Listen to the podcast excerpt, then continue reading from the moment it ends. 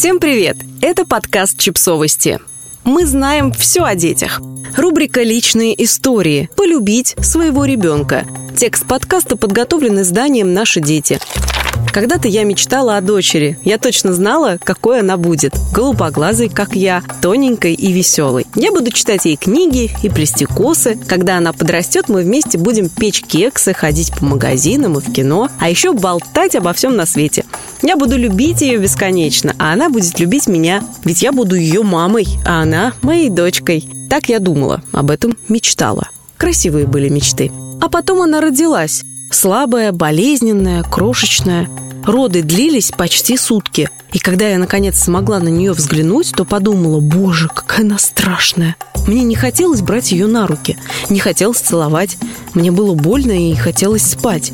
Вот что я помню о рождении своей дочери. А следующие несколько месяцев я вообще не помню, потому что провела их в каком-то тумане из боли и бессонницы. Сначала дочка много болела и плохо спала. Я тоже болела и тоже почти не спала. Потом она немного подросла, начался новый этап. Я называю его этапом сочувствия и осуждения, когда все делала с опозданием не перевернулась, когда ее ровесники переворачивались, не поползла, не встала на ножки, не заговорила. Каждый шаг давался нам с огромным трудом. Ничего не шло по плану. Окружающие мне сочувствовали, не повезло. И осуждали. Наверняка сама виновата, что-то сделала не так. А еще давали советы. Все и всегда. Мама, свекровь, муж, врачи в поликлинике, воспитатели в детском саду. Я таскала ее к психологам, к логопедам, на развивашке. Но все по-прежнему шло не так. Я привыкла к мысли, моя дочь не такая.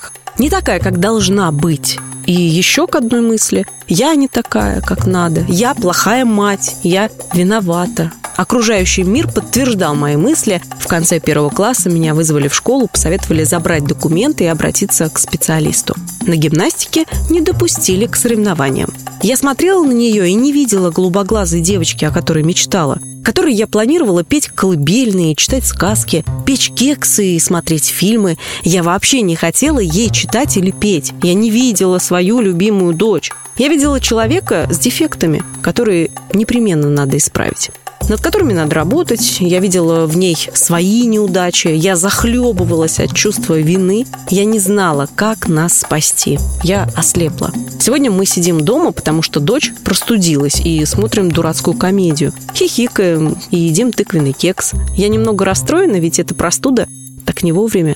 Через три дня спектакль и утренник на театральном кружке. А завтра последний день перед каникулами в школе. В школе, куда она бежит с такой радостью, где у нее есть друзья и классные проекты игры и даже влюбленности. У нас столько планов, нам столько нужно сделать вместе, и единственное, что меня сегодня заботит, дурацкая простуда. Нет, никаких волшебных превращений не произошло. Нам с дочерью по-прежнему нужно очень много работать. Я часто на нее сержусь, ведь она взрослеет и становится несносным подростком, ленится, грубит. Иногда я расстраиваюсь, честно. Но куда чаще я смотрю на нее и вижу девочку из своих мечтаний.